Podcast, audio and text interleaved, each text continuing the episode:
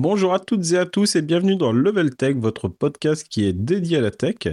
Cette semaine, pas mal d'actualités, des actualités autour de Facebook qui laissent tomber un petit peu le métaverse pour se concentrer sur l'IA, les applis récréatifs bannis en France tels que TikTok, Instagram, Facebook et consorts, on va en parler tout de suite. Twitter également euh, qui défraie l'actualité avec euh, encore du paiement pour le badge bleu. Et enfin, on verra euh, du coup un PC, un, PC portable modulaire et euh, qui ne fait pas face à l'obsolescence programmée. Pour discuter de toutes ces actualités, je suis accompagné d'Edouard. Edouard, bonjour. Bonjour Mévin, bonjour à toutes et à tous. Alors on commence tout de suite du coup avec une première actualité qui concerne Facebook. C'est tombé cette semaine. Donc euh, le directeur donc de Meta, c'est la maison mère de Facebook, Mark Zuckerberg. Euh, bon, est revenu un petit peu sur les difficultés qu'avait rencontré Facebook en 2022. Il a présenté ça comme une année un petit peu difficile. Hein. On vous rappelle que l'année dernière, Facebook, c'est quand même euh, 13 000 licenciements, voilà, et encore 10 000 de plus cette année, comme si ça suffisait pas. Donc ça fait quand même un package de 23 000 personnes en deux ans. Euh, à la sortie du, euh, du Covid, euh, ils avaient très largement investi, enfin, Meta a très largement investi dans le métaverse. Donc le métaverse, c'est tous ces mondes virtuels, un petit peu comme Second Life qu'on a pu avoir il y a quelques années. Donc vous enfilez un casque et en fait vous, vous, vous tombez dans un monde, un espèce de monde parallèle et euh, vous pouvez en fait vivre totalement normalement en fait. Enfin, c'est un petit peu la promesse dans, ce second monde. Donc ils ont investi énormément d'argent. Hein. L'année dernière, c'est quand même 12 milliards d'euros. Enfin, ça beau être Facebook, c'est quand même pas une paille. C'est quand même qu'on croit un petit peu dans le projet. Euh, sans surprise, bon bah ça n'a rien rapporté à Facebook l'année dernière. Sinon, il n'y aurait pas autant de licenciements. C'est un vrai gouffre. Pour le moment, le grand public, il montre pas plus d'intérêt que ça. Alors, ça veut pas dire que ça va pas marcher euh, plus tard, c'est que pour le moment, euh, enfin, si ça doit marcher, ils sont plutôt très en amont, on va dire. Et donc euh, là, du coup, Mark Zuckerberg a annoncé en fait les axes de développement pour Meta pour 2023. Et les axes, c'est autour de l'IA. On ne serait pas douté avec toute l'actualité chat GPT et consorts qu'on vous propose depuis plusieurs semaines maintenant. Et donc voilà, tous les investissements de Facebook vont vers cette IA. Enfin, c'est un petit peu fou comme euh, retournement de situation, Edouard, après avoir même renommé sa maison mère Meta pour Metaverse. Laissez tomber le Metaverse.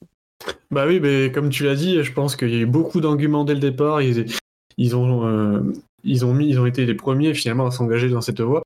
Et euh, ils, pensaient, je pense, être les premiers, être les précurseurs, et ils voulaient démocratiser ces usages qui sont aujourd'hui encore à la marge. Euh, bah, c'est pas nouveau, il se trouve que c'est quand même euh, un échec assez retentissant. En tout cas, comme tu l'as bien précisé, aujourd'hui, ça fonctionne pas. Euh, le retour d'investissement sur, investissement est loin d'être atteint. aujourd'hui, je crois que ben, Mark Zuckerberg est obligé lui-même de faire des, promotions où il, s'investit lui-même dans la promotion. Que la dernière vidéo qu'on a vue, c'était il, il, simulait un combat de boxe entre lui et un, boxeur de MMA, bah, tout simplement pour faire parler de son métaverse et essayer de, le rendre un peu, euh, plus euh, ouvert au grand public. Mais bon, voilà. Ils ont réussi finalement à s'en rendre compte que ça marchait pas. Euh, c'est dommage de s'en être rendu compte après avoir injecté autant d'argent là-dedans. Aujourd'hui, bah, c'est l'intelligence artificielle qui fait beaucoup parler d'elle. Et donc, c'est pas étonnant qu'ils surfent sur la vague du moment. Après, à la nuance près quand même, que euh, c'est pas un arrêt pour Meta, le métaverse. Euh, il explique euh, que Marc, enfin Mark Zuckerberg explique qu'il y croit toujours, que c'est plutôt un projet qui est mis en pause et qu'on se recentre un petit peu sur l'IA. Et on, en fait, c'est plutôt logique tout ça. Après autant de licenciements, là, faut faire rentrer du cash, du cash dans la maison. Donc, il faut des choses qui soient directement profitables. Et c'est vrai que là, l'IA en ce moment, ça semble être une piste qui est pas, qui est pas déconnante non plus. Bah, il y a, y a beaucoup, de, beaucoup de possibilités, énormément qu'on ne connaît pas encore. Il y a des, un, marché, un marché qui est encore grand ouvert et chacun essaie de, de, prendre la part du, sa part du gâteau et je pense que Meta en veut une belle. Donc ils vont se donner les moyens de, de et les ressources bah, d'être acteurs de, finalement de, ce, de cette tendance et pas juste suivre la vague. Ils vont faire de leur mieux, je pense, pour, pour récupérer de l'audience parce qu'on a vu petit à petit, mine de rien, l'audience et le, public de Facebook se réduit. Il y a de plus en plus de gens qui, quittent l'application pour d'autres réseaux sociaux. Donc il faut quand même qu'ils trouvent un moyen de garder aussi leur, leur clientèle. Après, surtout que, enfin, en termes de d'IA, un petit peu, si on revient, ils ont du coup publié il y a 15 jours sur GitHub. Donc, GitHub, en fait, c'est un site qui permet de partager son code. Euh, si je fais très simple, désolé les développeurs, là, je sens que je me mets plein de gens à dos, mais ça permet en gros de partager son code avec, euh, avec plein de personnes, euh, de, euh, du coup de pouvoir faire des commits, donc euh, pouvoir bah, faire des mises à jour de son code. Et en fait, il y a des gens qui peuvent du coup faire ce qu'on appelle des forks, donc en gros des dérivés de votre projet. Ils peuvent réutiliser votre projet pour en faire des, nouveaux. bon, passer l'introduction un petit peu, un petit peu chiante. Ils ont publié en fait le code source de leur IA qui s'appelle Lama, donc, enfin, c'est quand même un geste plutôt fort pour Facebook. Une entreprise privée qui publie le code source de, de son IA, c'est c'est quand même euh, plutôt fort. Alors, l'objectif, eux, derrière ça, c'est de dire, bah voilà, euh, vous avez qu'à lire le code, etc., euh, notamment pour les universitaires, pour aussi essayer de mieux comprendre comment ça fonctionne, tout ça.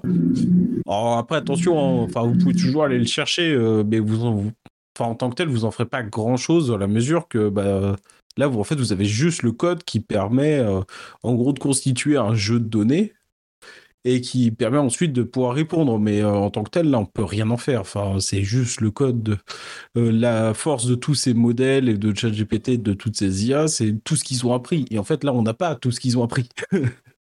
et on n'a pas accès à tout ce qu'ils ont appris. Donc, c'est un peu moche. Mais euh, ça permet quand même de pouvoir. Enfin, on voit quand même une grosse ouverture là-dessus et un gros travail.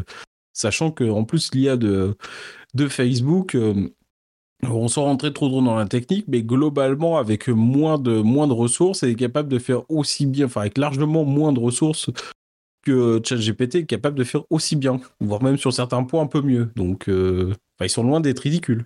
Tout à fait, je pense que c'est aussi une démarche d'essayer de, gagner euh, la confiance des développeurs de ce côté-là et en rendant le code euh, public, pourquoi pas de favoriser le, l'étendue des, possibilités, de découvrir de, nouvelles choses et favoriser l'intégration dans d'autres produits euh, que ceux qui étaient prévus à la base. Donc, euh, c'est tout à fait ça. Enfin, en fait, c'est même d'ailleurs. Enfin, je pense que déjà l'adage, il est vraiment là et comme tu le dis, c'est aussi donner euh, un petit peu de grain à moudre aux développeurs, leur montrer qu'ils peuvent utiliser leur technologie, etc pour peut-être après ensuite pouvoir convertir sur de l'offre payante en disant bah voilà bah du coup vous pouvez utiliser notre API avec euh, un, taux euh, enfin une valeur enfin un coût pardon euh, sur le nombre de requêtes qui seront faites Enfin, c'est des choses qui sont imaginables en fait. On fait d'ailleurs, il y a beaucoup de marques qui font ça. Hein. Microsoft, Google le fait déjà avec en offrant gracieusement ou avec des licences à des prix très très réduits à l'éducation nationale.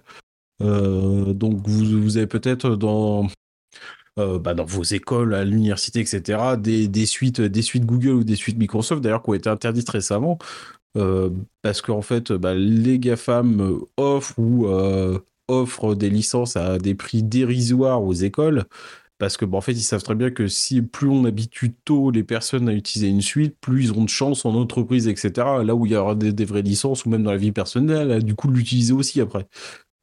Donc voilà pour, euh, pour cette actualité autour de Facebook. On va du coup enchaîner tout de suite avec euh, une deuxième actualité. Alors toujours on reste beaucoup cette semaine dans les réseaux sociaux. Euh, c'est autour des fonctionnaires français qui n'ont désormais plus le droit d'utiliser TikTok et consorts. une note est passée en fait cette semaine pour interdire l'utilisation des applications récréatives sur les l'ensemble des téléphones gouvernementaux et des fonctionnaires. Alors interdire, dissuader, enfin on n'a pas le communiqué de presse. Euh, beaucoup ont repris le terme interdiction, mais euh, certains nuancent un petit peu plus euh, avec la notion de recommandation. Donc, deux poids, deux mesures. On préfère être totalement transparent avec vous, mais c'est quand même plutôt fort. Alors là, c'est quand même plutôt habile parce que du coup, on vous parle depuis quelques semaines que TikTok, enfin les Américains ont TikTok dans le collimateur en disant que c'est une faille, etc. On vous en a quand même pas mal déjà parlé dans les épisodes précédents que je vous invite à écouter. Mais euh, là, du coup, euh, côté français, on se mouille pas, donc euh, ça inclut Facebook, Instagram, TikTok, enfin, comme beaucoup d'applications. C'est fou un petit peu cette histoire. Bah, c'est un tir groupé, hein, parce que le véritable objectif, c'est de lutter contre la collecte de données potentielles qu'on n'a pas encore totalement élucidées.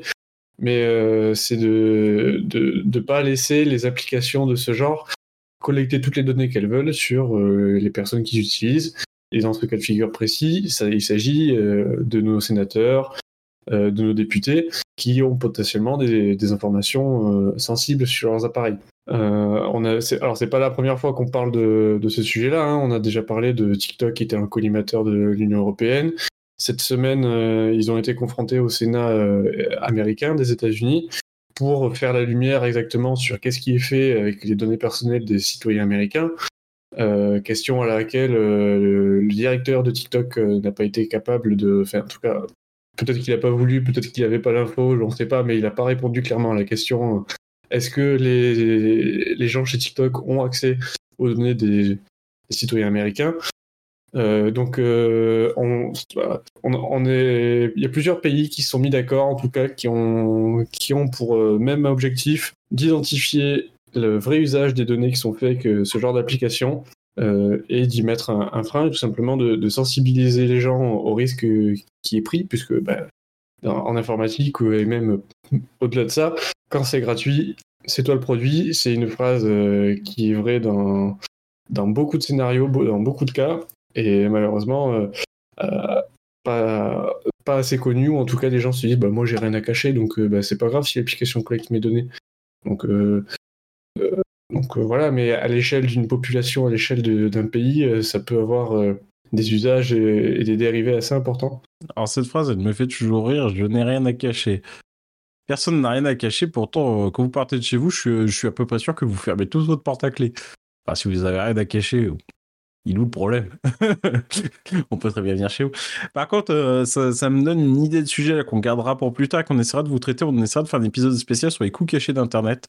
Euh, vous essayez de vous montrer un petit peu combien les services du quotidien peuvent coûter et aussi euh, combien, enfin, parce qu'après il y a quand même des études, hein, combien Facebook fait d'argent sur votre dos par mois, etc. En moyenne, hein, bien sûr. Après les chiffres réels sont impossibles à connaître, mais ça serait plutôt intéressant de montrer que et c'est ça. En fait, c'est là tout le problème. En fait, c'est depuis la naissance d'Internet, on a toujours reposé sur ce mythe un petit peu qu'Internet était gratuit euh, bah, c'est pas vrai. Spoiler, c'est pas vrai.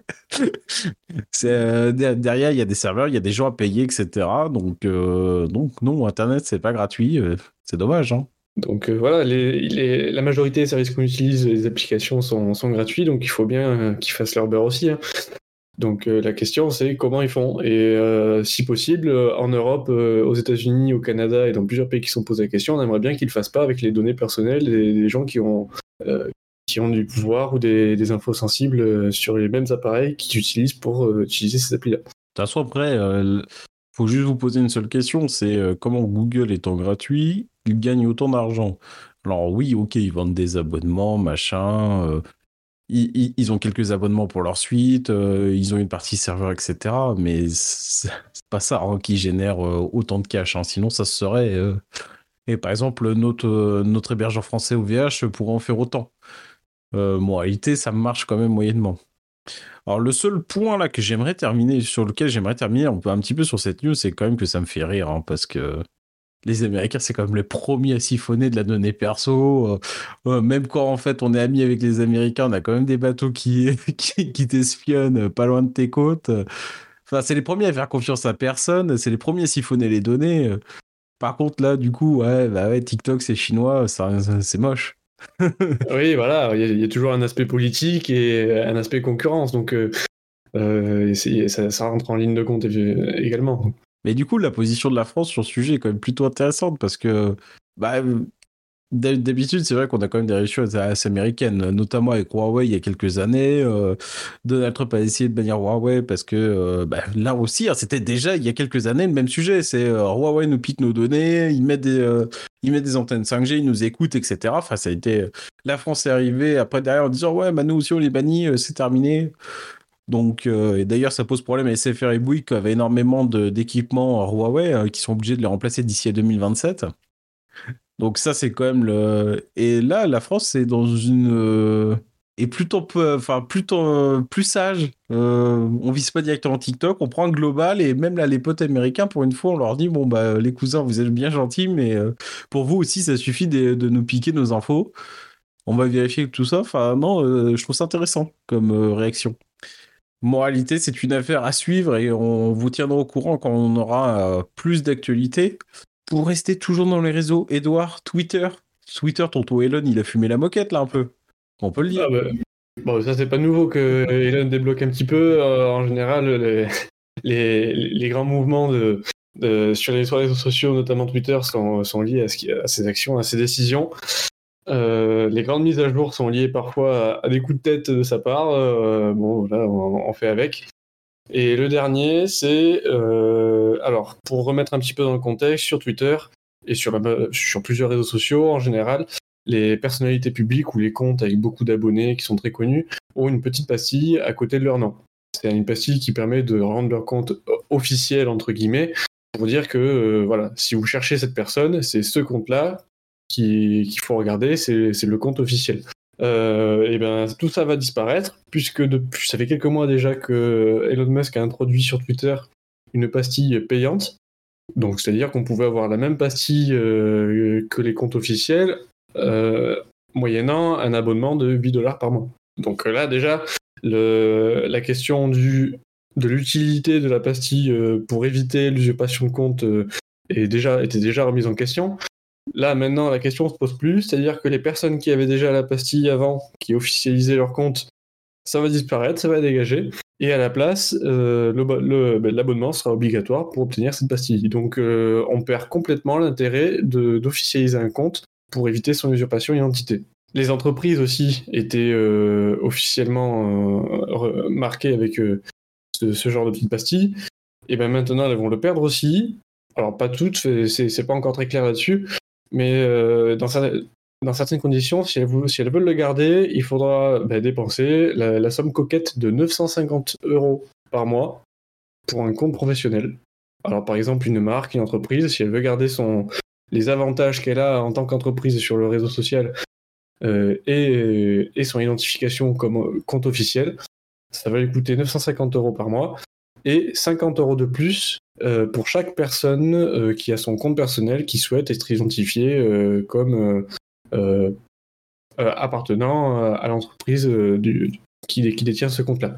Donc, je sais pas ce que tu en penses, Mévin, mais du jour au lendemain, moi je suis entreprise, j'ai un badge sur Twitter, on me dit qu'il faut que je paye 1000 balles par mois. C'est assez démentiel quand même.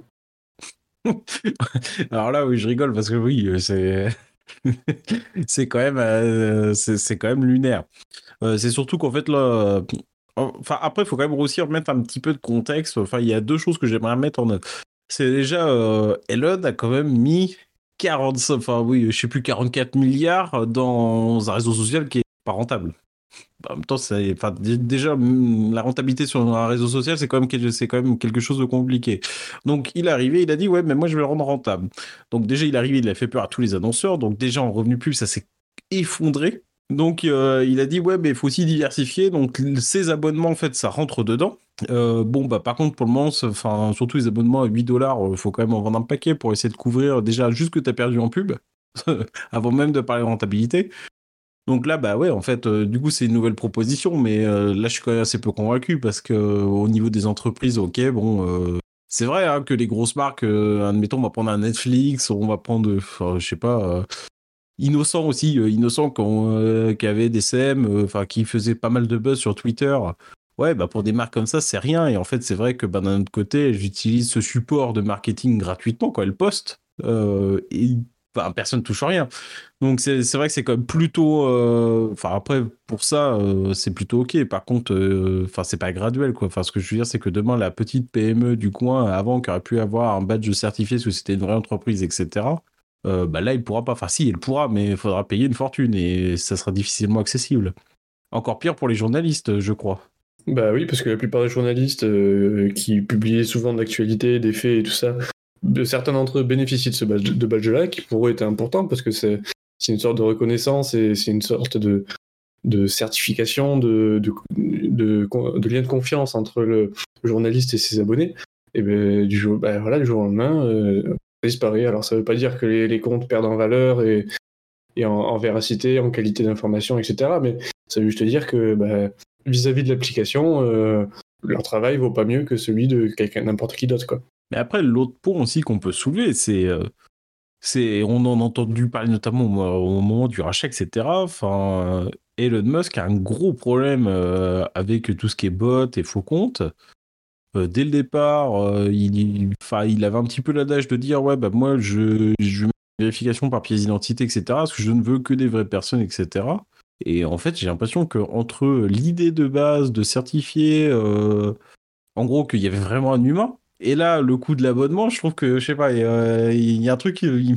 L'idée, elle a dérivé là un petit peu. L'idée a quand même vachement dérivé et euh, pas bien le but parce que là, après, il y a aussi peut-être juste des, des marques euh, qui avaient.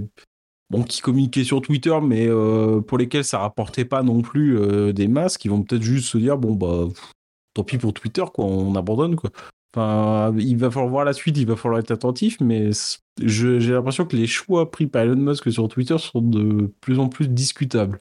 C'est non seulement là, là on parle du badge et du coup que ça, engendre, mais il y a eu un, changement aussi au niveau de, l'API, puisque bah, si vous êtes utilisateur Twitter, vous avez sûrement déjà vu des comptes qui sont automatisés, qui publient automatiquement des images. Euh, euh, c'est des comptes à concept qui sont automatisés ou alors euh, des bots qui répondent quand on leur pose des questions ou pour sauvegarder des images, des vidéos.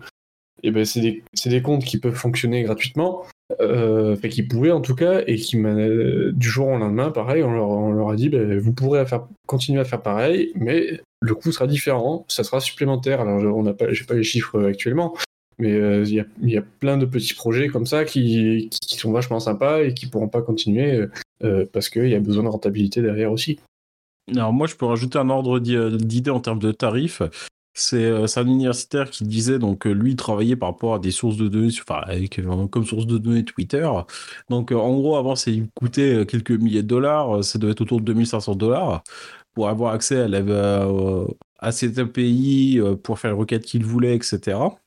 maintenant l'ordre de grandeur c'est 300 000 dollars pour accéder seulement à 10% du contenu de Twitter. Donc je ne sais pas si vous vous rendez compte quand même, en termes d'échelle, euh, ça fait une sacrée inflation, là pour le coup. Et donc là, on a plein de chercheurs qui ont dit, bah, on fait comment nous euh, Enfin, on n'a pas, n'a pas les moyens de payer un API aussi cher pour faire de la recherche, quoi. Donc ça pose quand même pas mal de questions et je pense que, faut voir. Hein, peut-être que dans deux ans, en fait, on, euh, Tonton Elon aura déplié toute, toute une stratégie, on va dire, putain, Twitter, Twitter c'est banger, euh, il, en, a fait quelque chose d'incroyable, hein, parce que bon, après, euh, il a fait Tesla, on s'est foutu de sa gueule. Bon, euh, s'il y a bien un type qui arrive à vendre de la voiture électrique, c'est lui.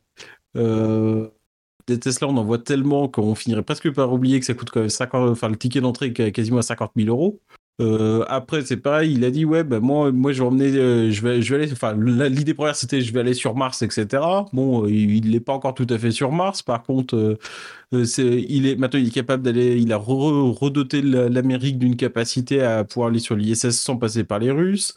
il va avoir un rôle clé dans toute la mission lunaire dans quelques années. Donc on, on a rigolé là aussi quand il a dit qu'il allait faire des, des boosters qui allaient retomber sur Terre, etc. Tout, le monde a rigolé. Au final, il a, réussi. Starlink, bon, il est pas mal, il est pas si loin de transformer l'essai, euh, d'apporter Internet partout dans le monde. Enfin, il a quand même eu quelques succès, donc c'est là où on est un peu dubitatif, dire bah ouais, euh, Tonton Elon, là, il fume un peu la moquette, mais euh, où est-ce qu'on va, quoi? Parce que, par le passé, il a, il a quand même montré que ouais, il a fait des choix bizarres et que, qui se sont révélés payants plus tard, donc c'est un petit peu étrange, mais pourquoi pas? Je pense qu'on aura l'occasion d'y revenir euh, plus d'une fois dans cette émission euh, sur la suite de Twitter. Enfin, je sais pas ce que t'en pensais, Edouard. Euh, je pense que Ella n'a pas fini de nous sortir des, des, mises à jour et des nouveautés, des décisions encore impulsives.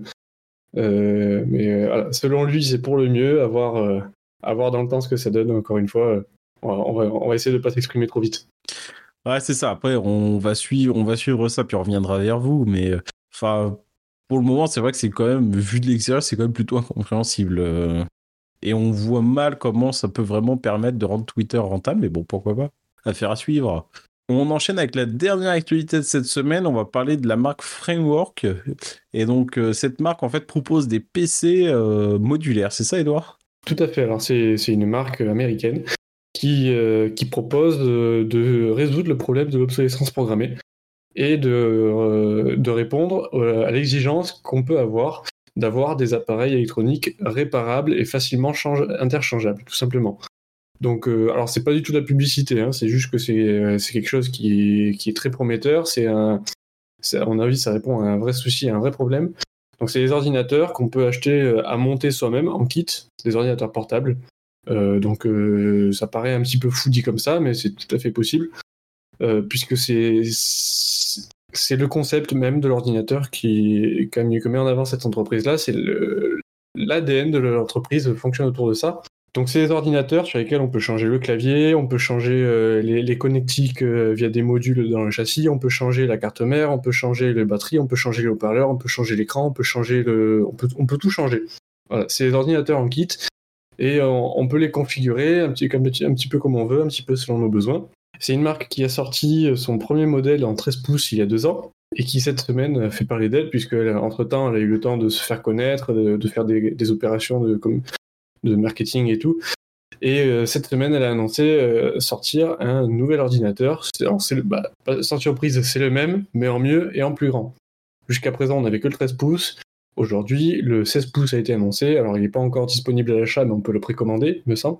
Et, euh, ils essaient de, rendre ça un petit peu, peu plus accessible en public, sans faire euh, toutefois de compromis sur les performances. Parce qu'on peut se dire, bah oui, super, euh, des, appareils de ce genre-là, on en a déjà vu, mais souvent ils sont à la ramasse au niveau du logiciel ou au niveau du, niveau du hardware. C'est un petit peu ce qu'on a pu voir avec euh, le Fairphone, qui, voulait être un téléphone éco-responsable avant d'être un téléphone pratique et à la pointe de la technologie. Là, aujourd'hui, c'est un, ordinateur qui veut être à la fois à la pointe de la technologie, à la fois éco-responsable, à la fois euh, lutter contre l'obsolescence programmée. Euh, je pense que c'est une bonne initiative. Après Mévin, moi je sais que j'en ai pas vu, j'en ai vu un en vrai dans, ma vie. Euh, je sais pas si c'est encore euh, très démocratisé. Je sais pas ce, qui, que, ce que tu en penses à ce niveau-là. Est-ce que est-ce que ça va décoller un jour? Alors l'idée, je la trouve plutôt, euh, plutôt intéressante. Hein. C'est vrai que bon, avoir de la modularité sur des PC portables, c'est plutôt pas mal, hein, parce que c'est vrai que c'est quand même un milieu où bah en fait on vous propose une configuration et il faut faire avec. Donc c'est vrai que c'est quand même plutôt dommage. Je voulais quand même préciser que pour ceux qui, euh, enfin pour les moins geeks d'entre nous, vous pouvez, enfin, euh, vous le recevez quand même assemblé, le PC la première fois. Oui, il y a deux options. ouais, c'est ça. On, on, peut le recevoir complètement déjà assemblé, comme on sortirait d'un magasin ou euh, en kit avec un tournevis et débrouille-toi. Bon, pas débrouille-toi quand même, ils on explique comment faire, mais c'est. Plus après, c'est par gros morceaux, quoi. Enfin, c'est un peu comme un meuble Ikea. Vous n'allez pas faire de la soudure, etc. Il faut vraiment imaginer un mécano, vous avez un truc, et en fait, tous les trucs qui se plug, euh, ça, c'est un Lego. Donc, euh, donc non, ça c'est le premier point. Après, alors oui, moi le concept je trouve toujours intéressant. Hein, ça c'est comme Fairphone, etc. C'est toujours des concepts qui sont intéressants. Après, moi je demande toujours à voir parce qu'après c'est pareil, cette modularité, elle, implique aussi une problématique, c'est souvent que bah, c'est la cohérence du tout. La, cohérence et le fonctionnement entre tout, donc euh, qui peut être un petit peu dégradé. Mais euh, après, oui, sur le principe, c'est franchement sympa. Et après, c'est surtout, vous pouvez avoir tout ce qu'il vous faut. Euh, vous pouvez choisir bah, vraiment la configuration la plus adaptée, le stockage qu'il vous faut. Après, du coup, sur les côtés, vous avez quatre slots, en tout cas pour le petit modèle 13 pouces. Donc après, je sais pas sur le 16. Vous avez quatre slots, donc euh, soit ça vous permettre de rajouter du stockage, soit vous pouvez configurer vos ports. Par exemple, bah, avoir un port USB-C, avoir un port Ethernet. Si vous avez besoin, je sais pas, de deux ports Ethernet, bah là c'est possible.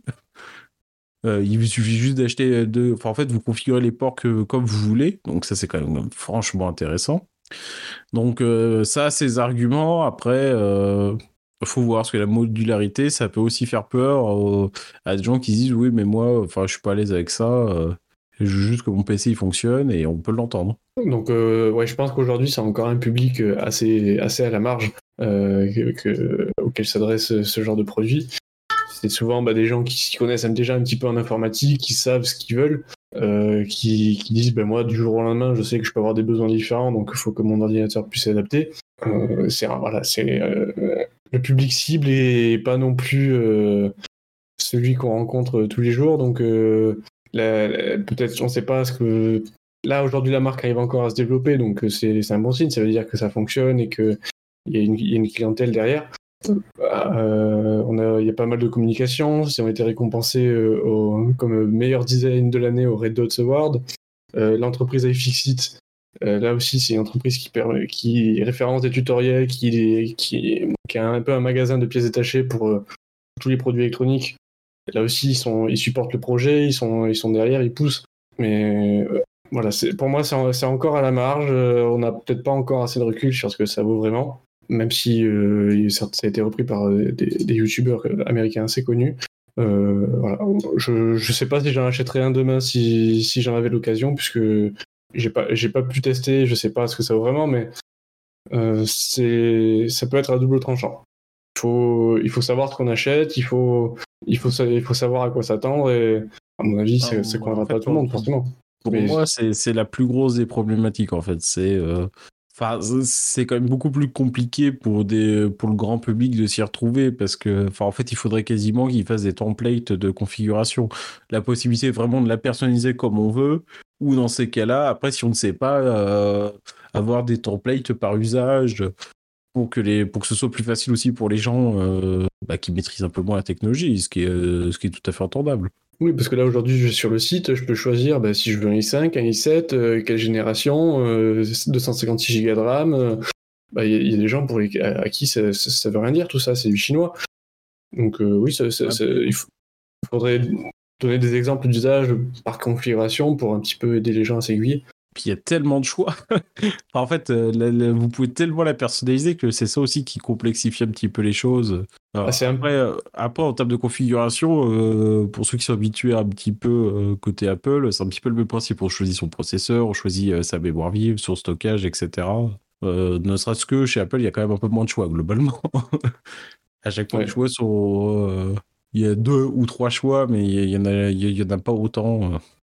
Donc euh, non, c'est très intéressant. Après, je demande toujours, bah, c'est pareil à voir. Hein, et je pense que c'est toujours le problème de ce type de marque, c'est qu'il y a beaucoup de gens qui demandent à voir et peu de gens qui se lancent, alors qu'il n'y a certainement aucun problème. Donc bah, si jamais vous travaillez chez vos frameworks et que vous voulez qu'on teste votre produit, surtout n'hésitez pas. On est disponible et on a très envie d'avoir ce genre d'appareil entre les mains pour voir ce que ça vaut. Tout à fait.